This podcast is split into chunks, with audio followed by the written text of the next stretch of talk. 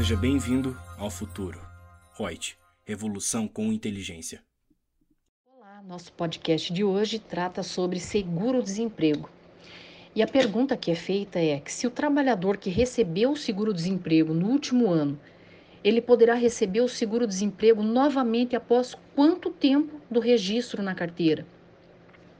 Para recebimento do seguro-desemprego, deverá ter um período de carência de no mínimo 16 meses a última parcela auferida. Certo? Grande abraço.